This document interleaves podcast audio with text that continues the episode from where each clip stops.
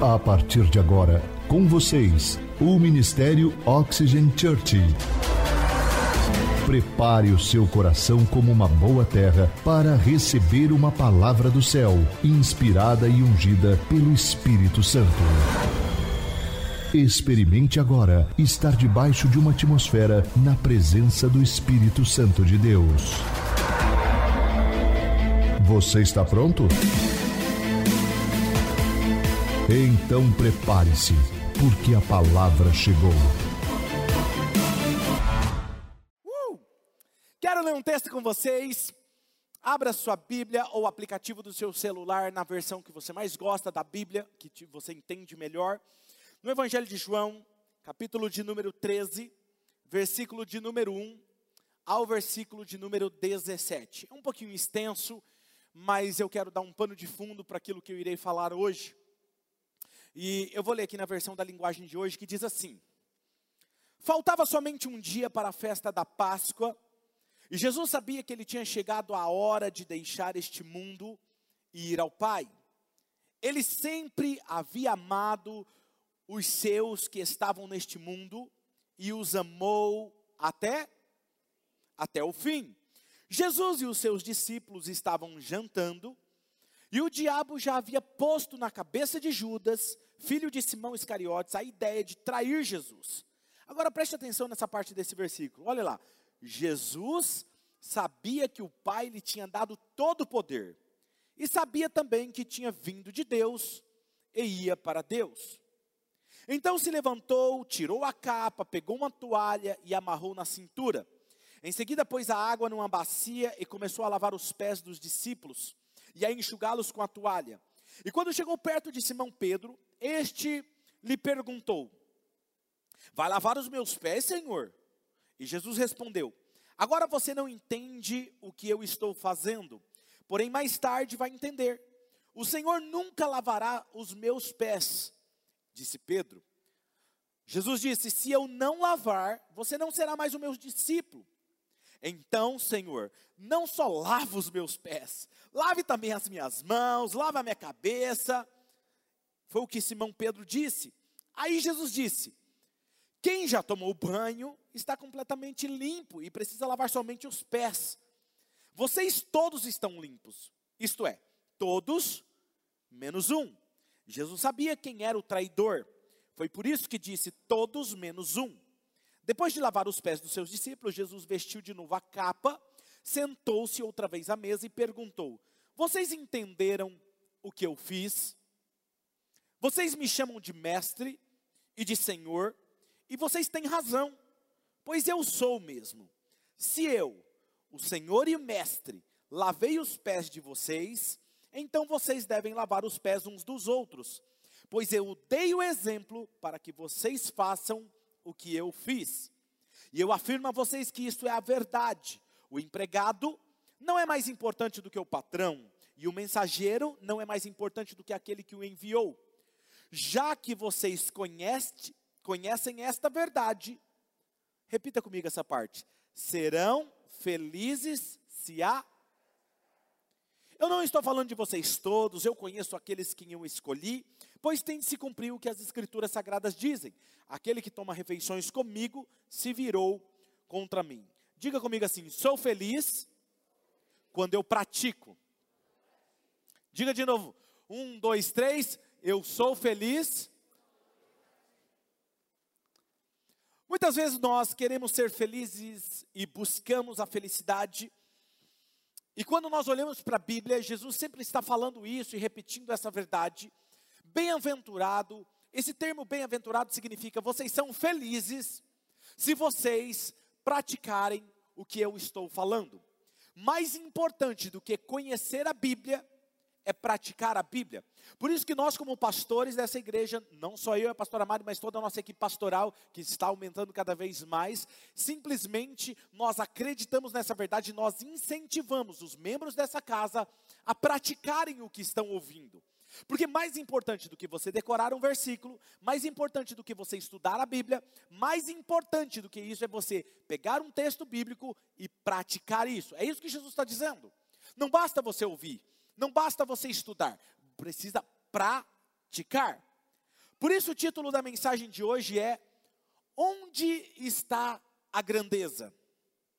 O que nós conversaremos nos próximos minutos é realmente o segredo da grandeza na vida, não só nessa terra, mas para toda a eternidade.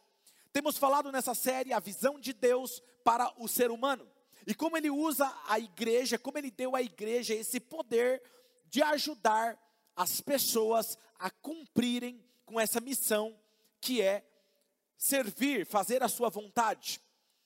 Em nossa igreja nós temos uma cultura, nós temos uma cultura única.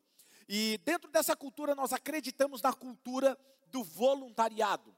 Por isso que você entra, quando você entra desde lá do estacionamento, você vê pessoas escrito em suas camisetas aqui Exato, aqui para servir, porque entenderam. Então nós trabalhamos essa cultura onde as pessoas aqui servem com tanta alegria e entusiasmo.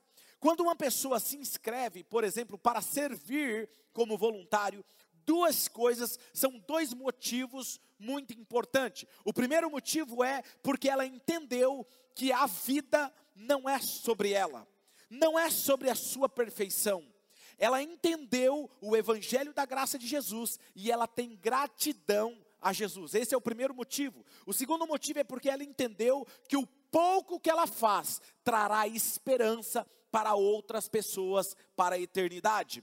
O pouco que ela faz, a parte que ela faz, vai resultar em consequência para toda a eternidade. E quando eu olho para a palavra de Deus, Jesus está dizendo que servir uns aos outros é o segredo da verdadeira grandeza. Olha o que diz esse texto em Mateus capítulo 23, versículo 11. Mateus 23, 11 diz assim: Vamos ler juntos essa parte? Um, dois, três. O maior. Vamos ler de novo, porque começo. Parecia aquelas fitas antigas quando estava enrolando, né? Mas nós não somos mais na fita, nós estamos tudo no digital agora. Então vamos lá. Um, dois, três. O maior o maior entre vocês será o seu servo. Ele está falando que o servir é símbolo de grandeza, é a verdadeira grandeza. O maior entre vocês deve ser aquele que serve. O maior servo que já caminhou na terra se chama Jesus Cristo. Agora, se Jesus disse: Eu estou servindo a outras pessoas para mostrar como vocês devem ser grande. Obviamente, isso se aplica a mim e a você. Marcos capítulo 10, versículo 45, olha o que diz esse texto. Pois nem mesmo o filho do homem, no caso aqui o filho do homem, quando a Bíblia fala filho do homem, ela está se referindo a Jesus. Pois nem mesmo o filho do homem, Jesus, veio para ser servido, mas para servir e dar a sua vida em resgate por muitos. Quando Jesus, você olha para Jesus, Jesus é o nosso exemplo de maior servo que caminhou nessa terra e ele causou o maior impacto na história. Tanto é que a história nos diz essa verdade antes de Cristo e depois de Cristo. Ele causou um impacto, ele causou uma transformação. E se você quer causar um impacto na vida, dar um significado à sua vida, você precisa entender isso que eu estou falando hoje. Você precisa começar a servir. E quando eu falo sobre servir, não estou falando só de servir na igreja, eu estou falando de servir as pessoas em todos os lugares onde você está, no ambiente que você está. E isso é óbvio que eu estou falando em todas as áreas da sua vida.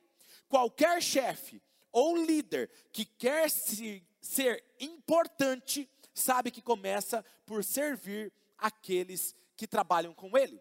Tem livros hoje sobre liderança que o conceito de liderança não é mais aquele chefe que diz vai, mas aquele que diz vamos. É aquele que serve aqueles que trabalham com ele. O verdadeiro líder é aquele que ele está focado nas pessoas. A verdadeira empresa que hoje está conquistando grande espaço no mercado é a empresa que se importa com o consumidor final, porque o maior papel daquela empresa é tornar o seu cliente feliz. Então a missão dela é servir esse cliente. Uma empresa que ela não se preocupa com essa logística, não se preocupa com o destino final do produto e o pós-venda, ele está fadado ao fracasso. Essa empresa está fadada ao fracasso.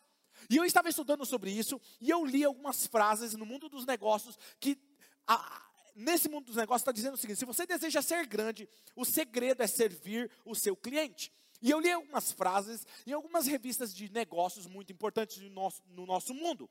E uma delas está na revista Inc. Business, que diz o seguinte: que você precisa formar a missão da sua empresa em torno de como o seu negócio vai servir outras pessoas. Aí eu li uma outra frase numa revista de Harvard Business Review que dizia o seguinte: aprenda a ser um líder que serve. Aprenda a ser um líder que serve. Vi uma outra revista chamada Forbes que diz o seguinte: o atendimento ao cliente é o novo marketing. Ou seja, se o cliente é tratado bem, se o resultado final do cliente é felicidade dele, automaticamente a sua empresa e os seus produtos crescerão o consumo deles. Percebe? Hoje é claro no mundo dos negócios, se você quiser ter sucesso, você precisa servir pessoas. E sabe o que eu acho mais interessante? Quando eu olho para os coaches, quando eu olho para a psicanálise, quando eu olho para a psicologia, quando eu olho para o mundo dos negócios, quando eu olho para todos esses gurus aí da história, todos eles, tudo que eles falam, eles mudam a linguagem, mas na verdade tudo que eles tiram é de dentro da Bíblia. Faz sentido isso para vocês ou não? A Bíblia é um manual incrível, por isso que eu sou apaixonado pela palavra de Deus, por isso que ela é um norte para mim. Então, na verdade, eles só mudam a palavra, mas o que eles estão tirando é o conceito de dentro da palavra de Deus. Então, o que eu estou dizendo aqui para vocês é que, resumindo, todo líder, empresa, escola, comunidade ou país que deseja ser excelente, ótimo, começa com a maneira como ele serve as pessoas. Mas muitos de nós Talvez todos vocês que estão aqui, ou alguns, ou talvez aqueles que estão me assistindo online nesse momento, ou me ouvindo pelo podcast, na verdade, vocês, nós temos uma compreensão errada quando nós falamos sobre servir pessoas. E Jesus quer deixar isso muito claro para nós. Ele estava no seu momento final e ele precisava ensinar essa lição para os seus discípulos. E ele quer nos ajudar a entender isso. Por quê? Porque quando nós imaginamos a imagem de um servo, nós imaginamos alguém fraco. Ser servo é ser fraco. Ser servo, colocar uma camiseta de voluntário é se expor demais. Eu tenho status, eu sou uma pessoa da alta sociedade, eu não posso ficar fazendo isso, eu posso servir de outro jeito. Porque nós não temos, nós temos uma concepção de que um, alguém que está servindo é porque ele não tem mais nada para fazer a não ser a opção de servir. Ou nós imaginamos uma imagem de alguém que não tem visão, não tem inteligência suficiente, então ele vai servir, vai fazer alguma coisa na igreja, sabe? Ou seja, ele está ali de forma involuntária. O que acontece é que Deus nos fala de forma clara na Bíblia, Ele não quer que você seja um escravo de nada, até porque Ele nos tornou livres. E tudo que nós devemos fazer deve ser de forma voluntária. Mas Ele deseja que nós sejamos servos de todos e não escravos. Deus não quer que sejamos escravos, Ele quer que nós sejamos servos. Não de forma imposta, mas voluntariamente. E a grande diferença entre um escravo e um servo é que o escravo faz por obrigação. Diga comigo, o escravo faz por obrigação. Agora, a diferença está: o servo faz por gratidão e amor. Essa é a diferença. Por exemplo, nós temos em nossa casa Oxygen várias pessoas que são voluntárias. E nós temos, você ouviu o vídeo hoje da doutora, entendeu? Ela é uma médica e ela tira, depois ela sai às vezes do plantão, cansada, e ela vem servir. E você pergunta para ela por que, que ela serve, ela vai te falar o que faz ela servir, o que motiva ela servir. Nós temos engenheiros, nós temos arquitetos, nós temos empresários, nós temos donos de empresa, nós temos vendedores, nós temos funcionários, e todos eles, independente do seu status econômico ou social, todos eles formam o melhor time para impactar a história de Marília, de, da nossa nação e do mundo. Essa é a diferença. Não é incrível isso? Porque nós somos uma família. Então agora eu quero te dar um contexto histórico do que está acontecendo nesse texto em que eu li sobre Jesus. Jesus ele queria ensinar o que era ser um servo. E nos próximos minutos nós uniremos Jesus, vamos nos unir a Jesus e aos seus discípulos em uma sala de jantar. E eu quero que você imagine isso com aquela mente minha mexicana, né? Começar a imaginar esse cenário dessa janta. E eles estão nessa sala do andar de cima de uma casa, né? Onde eles iriam partilhar a ceia.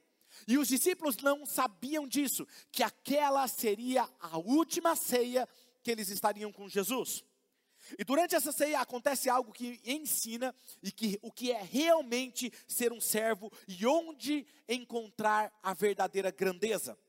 Quando você entra nessa cena da ceia, você percebe que acontece algo que muda a vida dos seus discípulos para sempre. E eu espero de verdade que ao ouvir essa mensagem, você também seja impactado e algo mude na sua perspectiva. O que Jesus fez e disse nessa noite dessa ceia pode mudar a sua vida. Então eu quero te dar cinco coisas diferentes sobre essa verdade. E a primeira razão, a primeira coisa que eu quero te dizer hoje é: os servos fazem por amor. Diga comigo, os servos fazem por amor. Nós começamos pela motivação. Quando nós vamos falar sobre ser servo, nós precisamos falar sobre a motivação que está em nossos corações. Tem, se tem a motivação errada, quando você vai servir alguém na igreja, na sua casa, no trânsito, na empresa, se a sua motivação está errada, com certeza o resultado será ruim. Porque a pessoa, vamos ser sinceros, Vamos ser sinceros aqui agora, ok? Não é pegadinha, gente. É, seja sincero. Quando alguém faz alguma coisa com segundas intenções com você, está se aproximando somente para conquistar ou pegar alguma coisa sua, você não percebe, sim ou não? Seja sincero. Percebe? Ou seja, mesmo então, se a pessoa tem a motivação errada, ela não consegue enganar. Porque se ela está com a motivação errada, o resultado é ruim. Porque o servir deve ser resultado de amor e gratidão, e nunca o contrário. Então veja, se o fato de você servir né, é motivado pelo medo, pela culpa ou por qualquer outra coisa, isso vai te desgastar por dentro e não irá durar isso por muito tempo ok? Não tem durabilidade. Por isso você vê tantas pessoas que começam servindo na igreja ou começam servindo no trabalho, e aí quando ela começa, por exemplo, lá no trabalho, é uma belezinha, ela quer conquistar um cargo, ela quer conquistar a confiança do patrão, ela vai e faz um monte de coisa, e o patrão, nossa, mas essa pessoa aqui é ideal para essa posição. Aí coloca ela na posição, sobe o salário dela, ou elogia ela, pronto, é o suficiente, aí já acomoda, já não, agora só faço o que é. Não, não, não, eu não fui contratado para fazer isso. É a frase célebre deles. Não, não, deu meu horário, eu preciso ir. Mas, mas não entende, a pessoa não entende. Quem é proprietário de, de, de negócio aqui sabe muito bem do que eu estou falando. Ela não entende que se a empresa vai bem, ela vai bem. Faz sentido isso? Eu estava conversando com uma empresária essa semana e ela estava falando: não, as pessoas não estavam mais trabalhando, tinham fechado a, a, a empresa, foram para casa e, e, Eu falei, mas como assim? Não é, não estavam fechando contrato. Por que não estava fechando contrato? Não, porque o salário era fixo delas. Faz sentido isso? Não entende que a empresa, se a empresa vai bem, você vai bem. É a mentalidade errada. E Jesus está dizendo o seguinte: nós fomos chamados para servir e servir por amor. Então, quando a pessoa começa a servir, a motivação dela está errada, em algum momento ela vai parar, ela vai parar de servir, ela vai parar de, de, transparecer aquela alegria. O que Jesus vai fazer nas, na próxima cena que eu estou falando aqui com vocês é por quê? Porque Ele ama os seus discípulos profundamente. Talvez você me diga, mas pastor, todas as decisões da minha vida, tudo que eu fiz até hoje na minha vida é motivado pelo amor. E eu sempre digo que eu amo e eu faço por amor. A minha pergunta hoje para você é: será? Porque olha que interessante. Leia esse texto comigo de João, capítulo 13, versículo 1. Um pouco antes da festa da Páscoa, sabendo Jesus que havia chegado o tempo em que deixaria este mundo e iria para o Pai, tendo o que, gente? Amado os seus que estavam no mundo. Não, não, olha que interessante. Não é só, ele amou Olha o que o texto diz: tendo amado os seus que estavam no mundo, ele amou, diga até o fim. Até o fim, ou seja, até as últimas consequências. Ele não só, não só amou por um tempo. Jesus não demonstrou o seu amor aos seus discípulos pelo que disse ou pelos seus milagres. Jesus não estava dizendo, olha, eu amo vocês porque eu prego para vocês. Jesus não estava dizendo, olha, eu amo vocês, por isso que eu operei sinais e maravilhas para vocês. Não, Jesus amou os discípulos e por Jesus amar, ele demonstrou o seu amor servindo pessoas. Quando você ama, você serve. Quando alguém considera obedecer esse mandamento do Senhor Jesus, ele deve começar pela motivação correta, que é a motivação do amor. Agora, Vamos ser sinceros aqui, vamos ser honestos aqui conosco sobre motivação. Quando você pensa na motivação de Jesus, ele estava puramente, perfeitamente fazendo por amor. E Jesus era o próprio amor em pessoa. Está tudo bem. E quando você imagina eu e você, nós não estamos perfeitos no amor. Nós temos algumas coisas que são conflitos dentro de nós, não é verdade? Uma hora ou outra a gente fala assim, não, mas eu vou servir, porque vai, o que, que a pessoa vai pensar de mim se eu não servir? Não, mas se eu não fizer, meu, meu, meu amado, a minha amada, o que, que ela vai falar? Vai ficar ah, na minha cabeça? Então eu vou fazer, né? Porque afinal de contas. Nós temos algumas coisas que são conflitantes dentro de nós. A motivação não é bem o amor.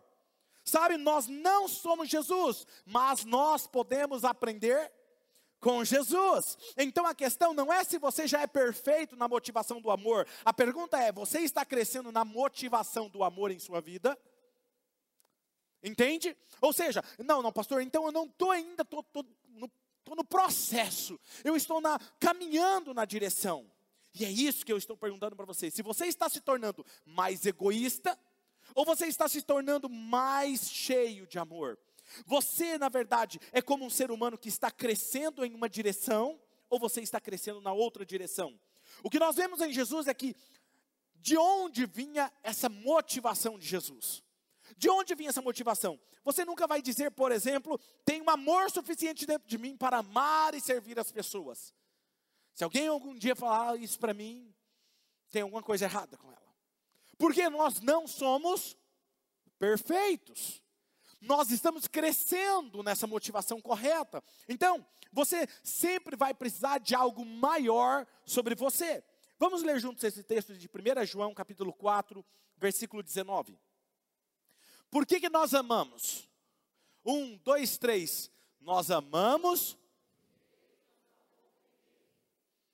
Olha, olha que lindo isso. Nós conseguimos amar, não é porque nós somos bons nós conseguimos amar porque nós queremos nos aparecer. Nós queremos amar porque fazemos parte da igreja A e igreja B. Não, nós conseguimos amar porque Ele nos amou primeiro. A motivação vem dele sobre nós. Veja que é um processo. E qual é esse processo? O amor começa onde? Em Deus. E o amor de Deus, ele motiva o amor em mim. E por ele motivar o amor em mim, ele motiva a amar e servir. Amar e servir. Dentro de um casamento, quando você está em um relacionamento de namoro, de namoro, noivado ou casamento, o que acontece? Você pode falar para a pessoa assim: "Eu amo você". Todos os dias, "Eu amo você". E você não faz nada que demonstre isso. A pessoa vai falar assim: "Mas você só fala". Porque o amor vai além de palavras. O amor é um verbo, é uma ação.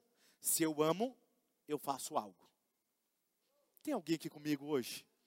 Se eu amo, eu estou pregando pelo menos para duas pessoas aqui hoje. Isso me deixa muito empolgado. Hã? Tem alguém aqui comigo? Aí! Muito bom. Então, se eu amo, eu faço alguma coisa pelo meu cônjuge. Se eu amo meus funcionários, eu faço algo por eles. Se eu amo a minha empresa, eu faço algo por elas. Se eu amo meu cliente, eu faço algo por ele. Se eu amo, eu encontro formas de demonstrar esse amor. Saber que Deus te ama incondicionalmente te dá liberdade de amar as pessoas também incondicionalmente. Saber que Deus perdoa qualquer pecado seu te ajuda a perdoar a falha do outro. Se Deus tem misericórdia de você, você pode ter misericórdia com o outro. Gálatas capítulo 5, versículo 13 diz assim: Irmãos, vocês foram chamados para onde, gente? Para a liberdade mas não usem a liberdade para dar ocasião à vontade da carne. Ao contrário,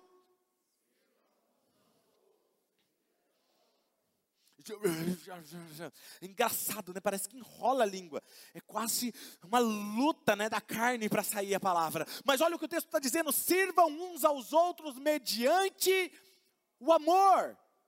Como que eu não dou lugar à carne servindo uns aos outros? Porque a vontade da minha carne é eu ser servido. É, faça isso para mim, cante para mim, me dê um copo de água, me dê um prato de comida, faça isso, faça aquilo, em vez de o que eu posso fazer por você. Veja que Deus te dá essa liberdade de fazer o que você quiser. Você pode escolher ser egoísta ou escolher servir. Você pode escolher servir a si mesmo ou servir os outros. Sempre que você serve alguém é porque você ama a quem você serve. Cara, eu vou falar um negócio aqui fantástico agora. Sempre que você serve, é porque você ama essa pessoa que você está servindo. Mas detalhe: nem sempre aquilo que você faz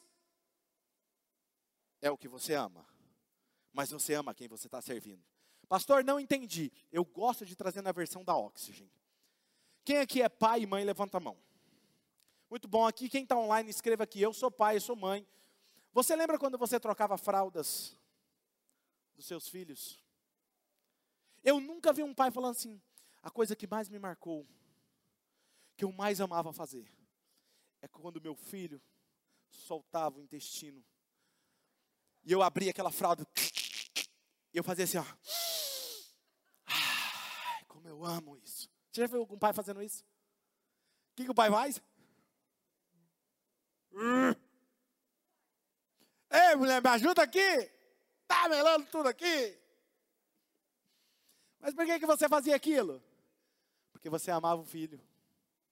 Quando você ama o filho, não importa o que ele precisa, se é uma necessidade, você vai fazer com alegria. Porque você ama. Percebe? Quando eu amo, não importa muito se eu gosto ou não gosto daquilo, mas se é a sua necessidade, eu vou fazer porque eu te amo. Está entendendo? Eu gosto de trazer clareza. Por quê? Porque você limpou a fralda do seu filho, porque você ama ele. Você faz algo com a motivação do amor, mesmo que tenha que fazer coisas difíceis, começa fazendo pela motivação correta, que é a motivação do amor. E Jesus nos disse que os servos amem. Segunda coisa que eu quero dizer para vocês: a identidade te leva à grandeza. A identidade te leva à grandeza. E eu achei fascinante isso nesse texto, porque juntos com uma forte motivação, os servos precisam ter uma forte identidade, saber quem eles são. E eles nunca estarão servindo para provar quem eles são. Eles nunca estarão fazendo algo servindo para receber aprovação. Por quê? Vamos imaginar aqui no nosso âmbito eclesiástico. Se alguém está servindo aqui buscando a aprovação do pastor, eu amo elogiar, eu amo reconhecer as pessoas. Mas vai ter um dia que eu vou estar com a minha cabeça cheia, eu vou passar perto de você e eu não vou reconhecer. Faz sentido isso para você, sim ou não? Se não faz, eu já vou te avisar. Vai acontecer. Não é? Já para não ficar desavisado. Vai acontecer. E se você está buscando a minha aprovação, o que, que vai acontecer? Nossa, mas eu faço isso aqui, o pastor nem me reconhece. Quem está me entendendo? Agora, quando você entende que você serve por amor, você não está buscando reconhecimento, você não está buscando a aprovação, você faz porque você sabe quem você é. Você continua sempre fazendo, independente do que está acontecendo à sua volta. Porque é a identidade. E aí eu acho incrível. Olha esse texto, gente, que incrível. Eu amo Jesus. Olha esse texto. E eu achei fascinante. Olha esse texto de João, capítulo 13, versículo 3 e 4. Jesus Jesus o que, gente? Estava na dúvida. Jesus o que? Diga, sabia. Jesus sabia que o Pai havia colocado o que, gente? Todas as coisas debaixo do seu poder. Ele sabia que o Pai tinha dado toda a autoridade para ele. Que mais que ele sabia? Que ele viera de Deus. Eu sei de onde eu venho, e ele estava voltando para Deus. Eu sei para onde eu estou indo. Eu sei quem eu sou. Eu sei de onde eu venho e eu sei para onde eu vou. Um verdadeiro servo, ele tem identidade clara. Eu sei quem eu sou, eu sei de onde eu venho e eu sei para onde eu vou. Não importa o que as pessoas falam de mim, não importa o que as circunstâncias falam de mim, porque nada disso muda quem eu sou. Eu sou o que ele diz que eu sou. E essa é a palavra de Deus final.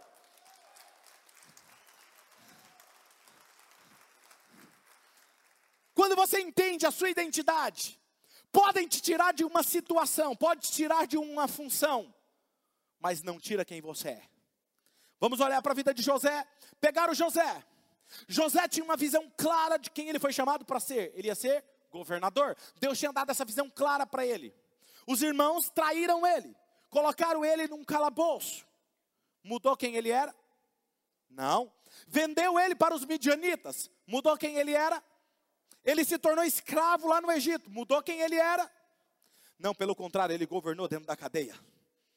Quem é governador não espera estar no trono para governar. Ele pode estar dentro de um buraco, lá dentro do buraco ele vai governar, porque ele é governador. Ele, segundo a visão que Deus me deu, eu sou o que eu sou e nada muda. Se eu posso estar numa escuridão, é o que eu vou fazer. Eu vou servir pessoas. Se eu estou num lugar de, de status, eu vou servir pessoas. Pode tirar a capa dele mas não tira quem ele é.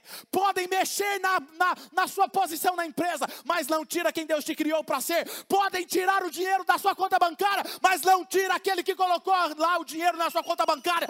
Deus faz as coisas baseado na sua identidade, não é naquilo que as pessoas dizem sobre você.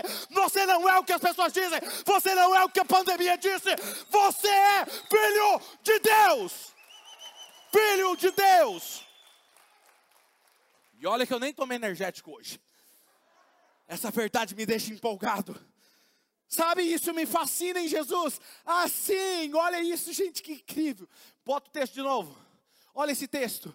Jesus sabia que o Pai havia colocado todas as coisas debaixo do seu poder e o que viera de Deus e que estava voltando para Deus. Agora olha esse detalhe. Por causa de ele saber, mais um clique. Assim, o que, que ele fez quando ele sabe? Levantou-se da mesa, tirou a capa, colocou uma toalha em volta da cintura e foi servir. Só serve quem sabe quem é. Quem não serve, ele não entendeu ainda. Ele não sabe, ele está no processo. Percebeu aqui? Jesus, sabendo quem ele era, levantou. Só não serve outras pessoas quem ainda não sabe quem é. Eu quero que você observe que Jesus serviu porque ele era seguro de quem ele era. Veja, ele tinha todo o poder, ele poderia fazer o que ele quisesse, mas ele escolheu servir. Ele sabia de onde ele veio e para onde ele iria. Ele tinha clara a sua identidade. Quando nós temos claro nossa identidade, nós estamos prontos para servir. E aí, não é tempo de casa, não é tempo de cristão, porque está cheio de gente que está há 50 anos como cristão e nunca serviu pessoas. Tempo de casa às vezes te torna religioso e não servo. Às vezes alguém entregou a vida para Jesus e a primeira coisa que ele faz é falar assim: como é que eu faço para vestir uma camiseta dessa e servir? Porque a minha vida estava arrebentada e hoje ele mudou a minha história. É identidade, é conhecer a Jesus. Isso acontece direto aqui em nossa casa. Sabe, porque servir outras pessoas não é sobre fazer algo, é sobre identidade, é sobre ter a mesma natureza de Deus. Quando eu sirvo, e aí volta a falar, não é sobre igreja. Quando eu sirvo no trânsito, quando eu sirvo na rua. Semana, eu, eu sou uma pessoa que eu ando procurando a necessidade das pessoas e sempre que eu observo, eu procuro atender. Aconteceu uma situação que eu não vou falar aqui para não expor, mas aconteceu da pessoa estar perto de mim. E aconteceu algo na frente de várias pessoas. E eu me abaixei, eu fui lá e eu ajudei, eu limpei. E a pessoa sabia quem eu era. Não, não, pastor, não precisa. Não, não, não. Tipo, como se pastor não pudesse fazer aquilo. Eu falei, não, deixa eu te ajudar. Percebe? Não é sobre o que você faz, é sobre sua natureza. Porque servir outras pessoas é o que Jesus nos mandou. Talvez você me diga, mas pastor, eu ainda não sou um bom cristão. Eu estou no processo. Então eu espero para depois eu servir? Vamos repetir essa pergunta? Eu espero para depois servir? É muito simples, eu vou ajudar você a responder essa pergunta para você mesmo. A resposta é simples. Enquanto eu estou no processo, eu me torno aquilo que eu faço. Vou repetir. Enquanto eu estou no processo, eu me torno aquilo que eu faço. Quer ver um exemplo? Jiu-jitsu. Você está uma arte marcial. Um praticante de jiu-jitsu, ele não é um faixa preta. Certo? Mas ele vai toda semana na academia. E ele faz o que, gente? Pratica, diga assim, pratica. Ele pratica os movimentos. A raspagem, o. É? Eu não vou ficar demonstrando minhas habilidades aqui agora para vocês. Mas eles praticam. E o fato de ele praticar constantemente, se tornar faixa preta vai ser o quê? Consequência. Então perceba, você não precisa ser um bom, perfeito cristão. Você começa a servir, dá um passo de fé. E no processo, na prática, você vai se tornando tudo aquilo que Deus sonhou para que você fosse. Então perceba que o que Deus planejou não é simplesmente que você fique sentado numa igreja, não faz sentido. Porque é servir pessoas lá na sua casa. Jovem, adolescente, servir lá no seu quarto, em nome de Jesus. Tem algumas casas, alguns quartos que a gente ora. Você entra lá, você não sabe aonde você está entrando. Você é numa outra dimensão. Do mundo do caos. Em nome de Jesus, filho, não estenda a mão e ore simplesmente. Coloque a mão, comece a dobrar a roupa, limpar o quarto, que faz bem para a sua alma e para a sua mente. Sirva a mamãe e o papai. Ajuda em casa. Eu não. Não é minha função. Coração orgulhoso. Faz sentido ou não, papai e mamãe? Coração orgulhoso. Sabe por que seu pai e sua mãe te pedem para fazer as coisas? Porque ele quer te ensinar o bem maior. Te ensinar que mais vale servir do que receber. É o que Jesus ensinou. Mas qual é o problema? É quando os filhos olham para os pais e os pais não servem. E os pais falam, mas você tem que servir. Aí o pai não é exemplo, a mãe não é exemplo. Tá, tá entendendo? Quem está entendendo? É um tapinha para lá, um tapinha para cá. As pessoas que não sabem que são o que elas são por causa do amor de Deus, elas não são bons servos. Porque tudo que se trata de mim, quando eu não entendo que é o amor de Deus, tudo à minha volta, tudo que eu faço se trata da minha pessoa. Eu estou preocupado com o que as pessoas pensam de mim. O que vão pensar se eles me verem com a camiseta de voluntários lá fora? Um dia eu estiver lá fora, você vindo alguém passar, e eu, quem eu sou na cidade, olha, se alguém me ver com essa camiseta, o que, que vão dizer? Eu me preocupo com a opinião das pessoas, porque eu preciso da aprovação das pessoas. Vou repetir, eu me preocupo com a opinião das pessoas, porque eu preciso da aprovação delas. No dia que você não precisa da aprovação delas, pouco importa o que elas estão pensando sobre você. Nunca confunda o ato de servir com debilidade ou falta de confiança, porque na verdade precisa de muito mais confiança e força do que qualquer outra pessoa. Eu estava lendo uma pesquisa que quando você tem é, está passando por um momento de depressão ou se você está precisando, está passando por alguma enfermidade, olha que interessante, dá para você servir. Quando você serve, você se torna útil. E quando você tem esse sentimento de utilidade, você recebe cura emocional. Faz bem para a alma. Por isso que muitos que são bem-sucedidos, eles sempre se voluntariam para fazer alguma coisa pela humanidade. Só não entende isso quem não abriu a mente para entender essa verdade. É provado cientificamente. Agora veja: quem serve sabe quem é e para o que está aqui. Quando eu tenho o amor de Deus em minha identidade firmada nele, eu posso me apoiar nele para servir outras pessoas. Eu não sirvo para ser reconhecido ou receber a aprovação das pessoas. Eu sirvo porque eu sei quem eu sou. Sabe o que eu descobri? Eu descobri que o diabo ele trabalha para trazer insegurança e incerteza na nossa identidade. Porque se ele conseguir fazer isso, ele impede que você sirva outras pessoas. E se ele impedir você de servir outras pessoas, ele impede que a esperança chegue a outras pessoas, que você mude a história de outras pessoas. Agora, no início da, da, nossa reunião da manhã, eu estava conversando com uma pessoa, um amigo, e ele estava me dizendo que o fato dele compartilhar uma esperança com alguém mudou a história dessa pessoa. Ele estava emocionado me falando isso. E ele falou assim: que Deus me use. Sabe o que é essa sensação? Eu quero mais é que Deus use a minha vida. Porque você nunca, não tem preço que pague o sentimento de você falar assim, cara, Deus me usou para mudar a vida de alguém. Não tem.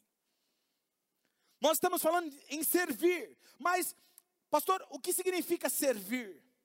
Três, servos atendem necessidades. O que é servir? Atender necessidades. Isso é o que significa servir. Se eu estou servindo, significa que eu estou atendendo a necessidade de alguém. E isso é o cerne da nossa cultura de voluntariado na nossa casa, na Oxygen. Por quê? Ser servo é quando eu escolho servir a necessidade da sua vida. Ou quando você escolhe suprir a necessidade da minha vida. É um ao outro, ajudou. É igual um órgão no corpo. Um coração ele bombeia, ele não está simplesmente fazendo algo por fazer. Ele está fazendo algo para beneficiar todo o corpo, uma necessidade do corpo. O pâncreas, a mesma coisa. O fígado, a mesma coisa. O pulmão, a mesma coisa. Cada um exerce uma função, não é para se auto-beneficiar, é para beneficiar e atender uma necessidade de todo o corpo. Então, servir é isso. E Jesus, olha que interessante, ele encontrou a necessidade na vida dos seus discípulos naquela noite. Era uma necessidade óbvia. Todos eles estavam com os pés sujos. Talvez essa realidade foge de nós e eu quero te lembrar como que era. Era uma necessidade mais óbvia daqueles dias. Percebe que ele não ficou orando ao Pai. Eu não consigo imaginar Jesus assim, ó. Jesus, o que você está fazendo? Eu estou orando aqui para saber onde eu devo servir.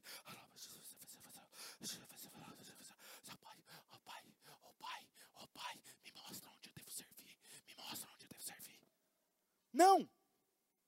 As crianças iam dar risada. Jesus não precisou orar para saber onde deveria servir. Tá cheio de gente dentro da igreja que fala assim: "Não, pastor, eu estou orando. Eu estou mais espiritual, estou fazendo um jejum para saber onde eu devo servir." Jesus olha para você e fala assim: "Onde tem uma necessidade? Vai lá e serve." Não é sobre aquilo que você quer fazer, é sobre sua natureza.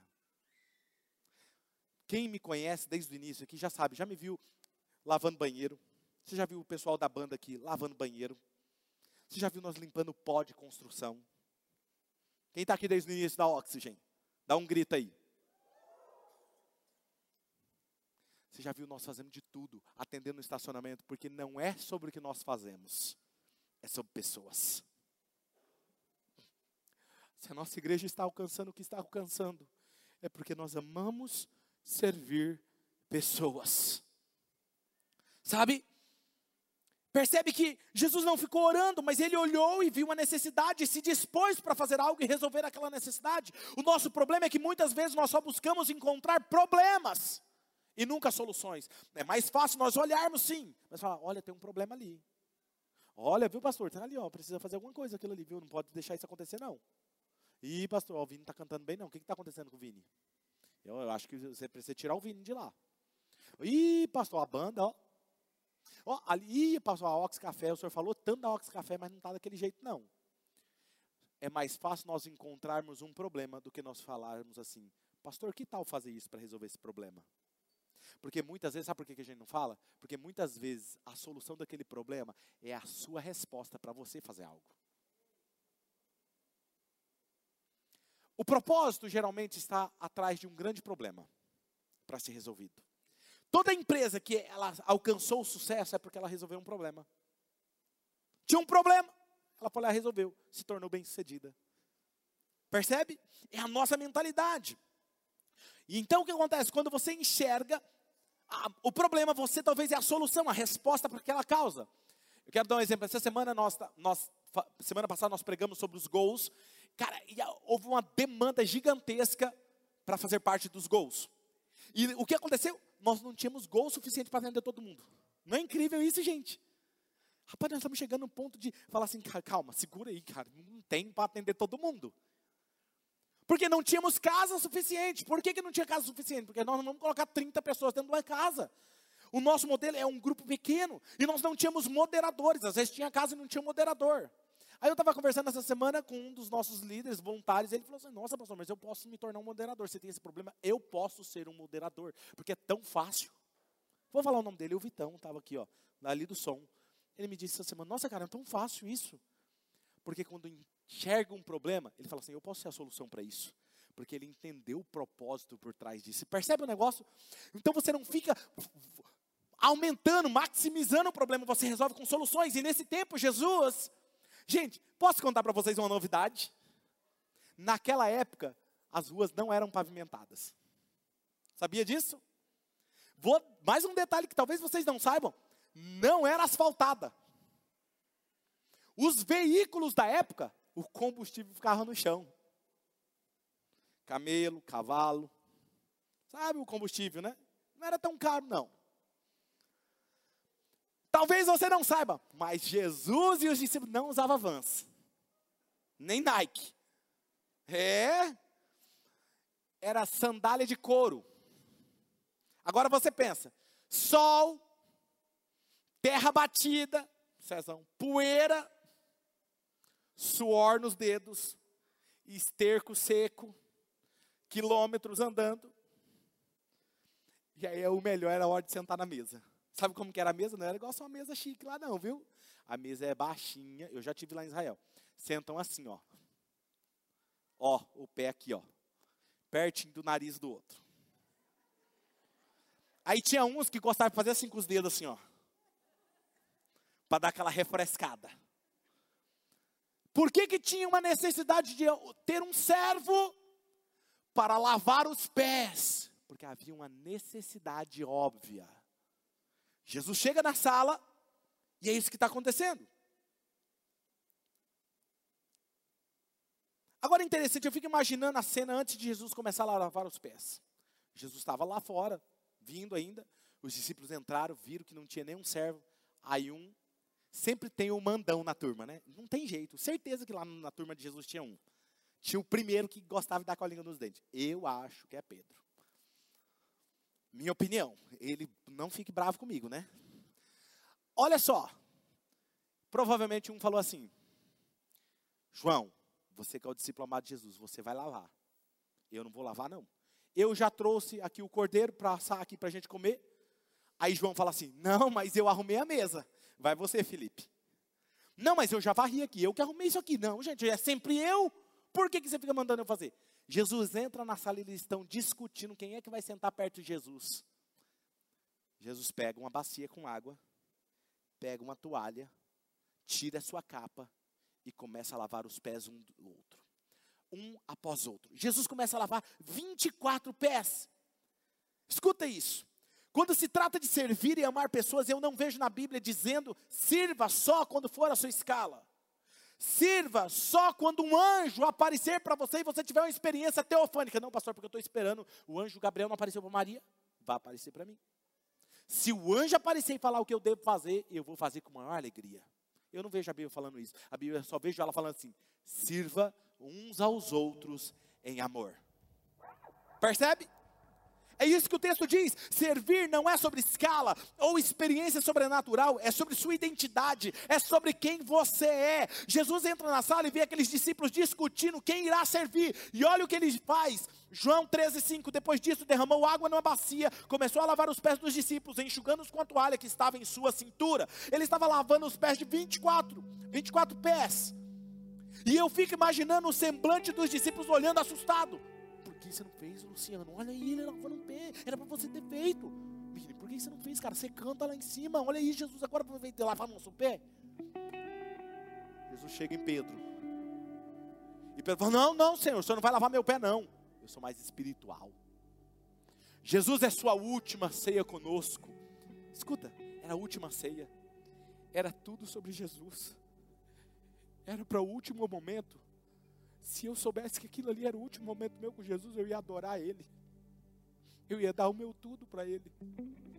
E mesmo no seu último momento com os seus discípulos, Ele escolhe servir aqueles que nem entenderam o que Ele estava fazendo. Pedro olha e fala: Não, não, não, não, sou mais espiritual, o Senhor não vai lavar meus pés de jeito nenhum. Jesus fala assim para ele: Se você não deixar eu te lavar, você não é meu discípulo. O que, que ele está dizendo? Você não entendeu o que eu estou fazendo aqui na terra. Quem não serve não entendeu ainda. É isso que Jesus está falando. Por que, que Jesus lavou os pés dos seus discípulos? Por duas razões. Primeiro, porque os seus corações eram orgulhosos o suficiente para ninguém se candidatar para servir. Esse é o primeiro motivo. Segundo motivo, porque Jesus amava eles e os pés deles estavam sujos. Havia uma necessidade. O que seria lavar os pés de alguém hoje? Agora não vai pegar bacia aí e começar a lavar o pé das pessoas, não, não precisa. Hoje os pés estão bonitinhos.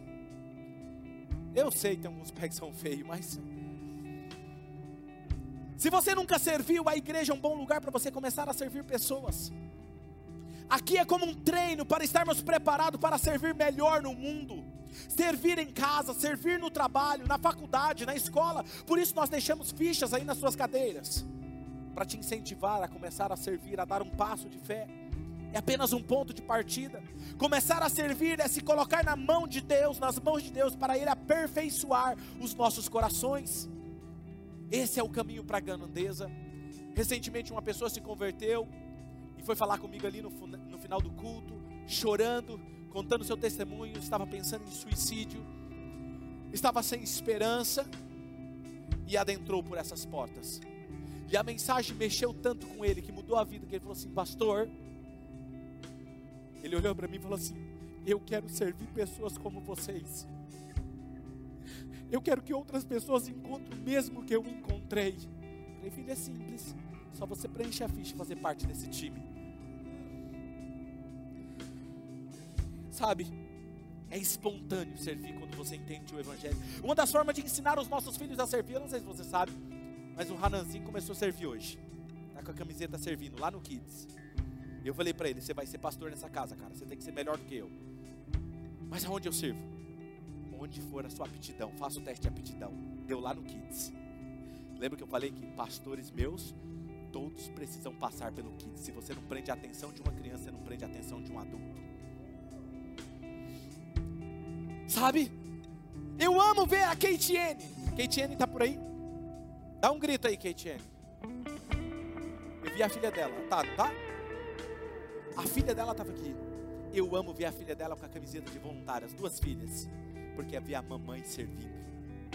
Eu amo ver o Ney e a Léo servindo. Eu vejo seus filhos servindo em casa. Eu amo, eu amo, eu amo ver o Rafa e a Rô servindo. Eu vejo a Rafaela vestindo a camiseta de voluntários. Eu amo ver a Mari e o Marcelo servindo. Eu vejo a sua filha servindo com alegria. Porque o maior legado que podemos ensinar aos nossos filhos é desprender do orgulho e servir pessoas.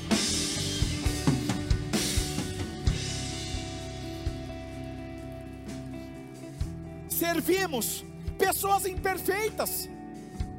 Ai, pastor, é pessoas imperfeitas? Sim, servos servem pessoas imperfeitas, porque esse é o único tipo de pessoa que existe. Pessoas imperfeitas. Nós servimos pessoas imperfeitas, fará você enfrentar decepções com elas mas não muda o fato de você servir, mesmo que elas te decepcionem, mesmo que elas pisem no seu dedinho, não muda quem você é, porque você sabe de onde veio, sabe para onde está indo e sabe o que Deus te deu identidade de grandeza. Eu acho isso fascinante de Jesus. Jesus, o texto diz que ele sabia que o diabo já tinha colocado no coração de Judas de trair ele. E o texto não diz que Jesus não lavou os pés de Judas. Você teria coragem de lavar os pés daquele que ia te entregar à morte? Eu não sei se eu faria isso. Meu coração precisava ser trabalhado. Será que nós teríamos coragem de servir aquele que virou as costas depois de tudo que você fez?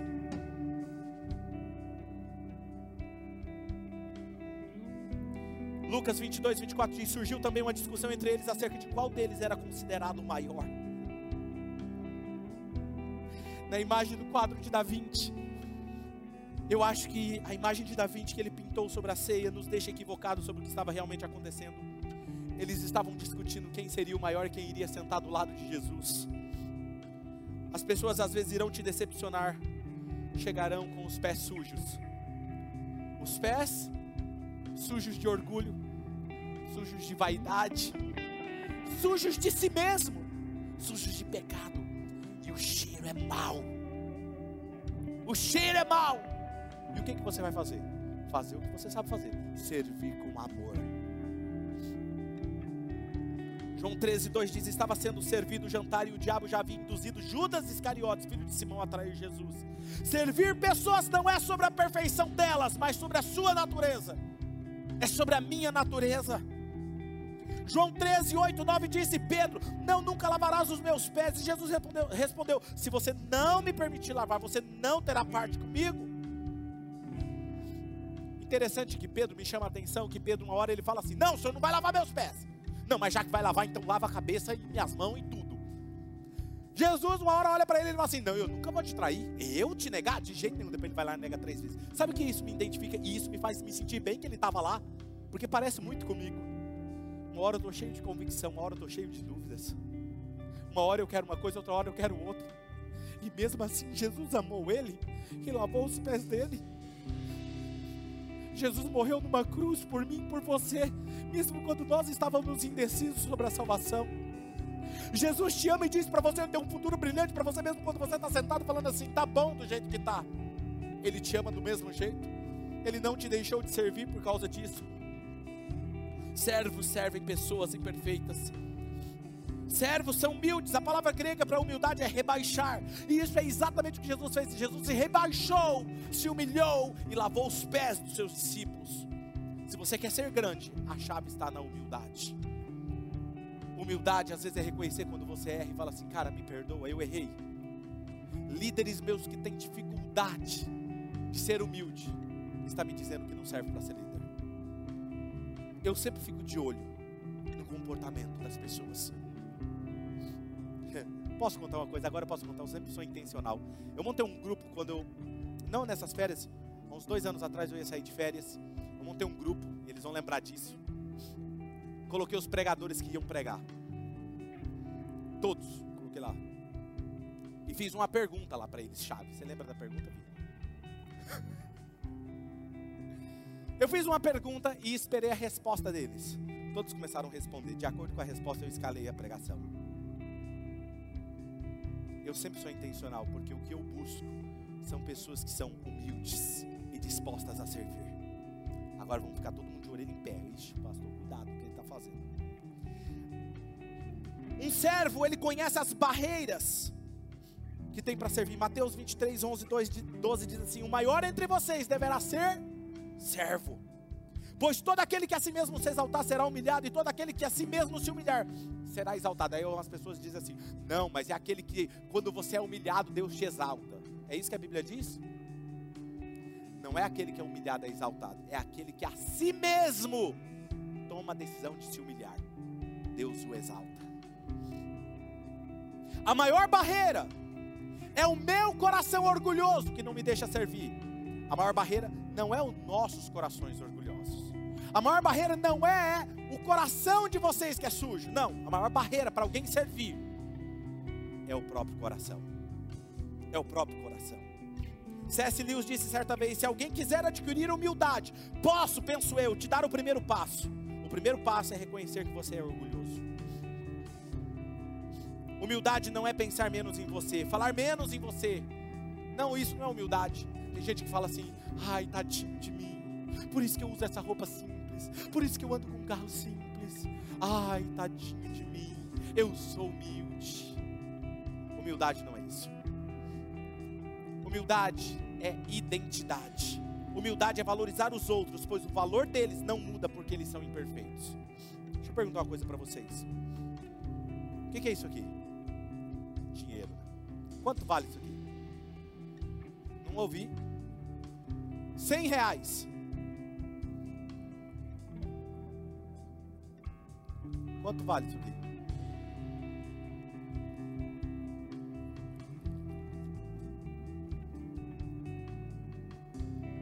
vale isso aqui?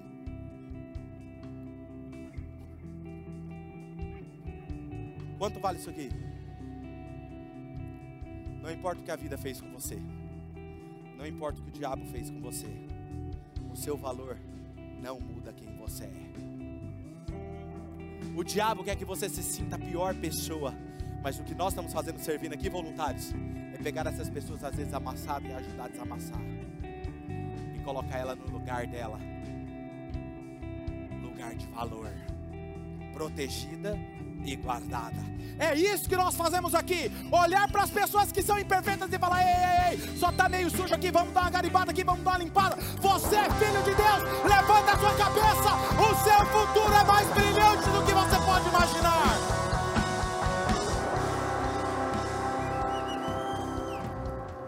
Quero encerrar dizendo: Jesus disse: Eu dei o exemplo para que vocês vão lá e façam que eu fiz, não é estudem sobre o que eu fiz, não é decorem o que eu fiz. Vão lá e façam o que eu fiz. João 13,17. Agora que vocês sabem estas coisas, felizes serão se praticarem. Feche seus olhos.